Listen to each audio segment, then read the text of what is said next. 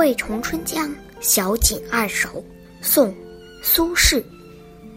两两归鸿欲破群，一一还似北归人。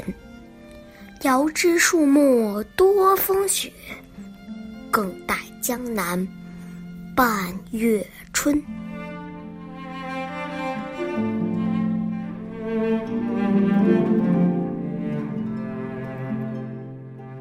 还记得“竹外桃花三两枝，春江水暖鸭先知”的诗句吗？这是《惠崇春江小景二首》里的第一首。今天我们要来读第二首。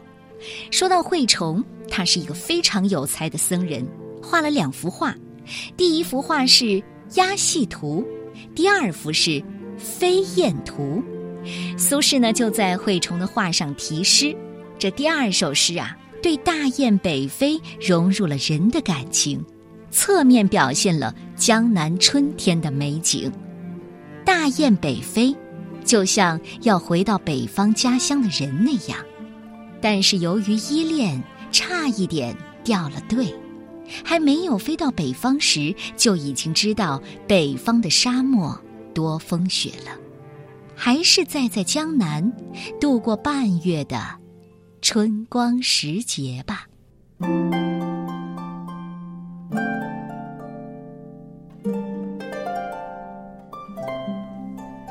惠崇春江小景二首》，作者宋代苏轼。两两归鸿欲破群，一一还似北归人。遥知朔漠多风雪，更待江南半月春。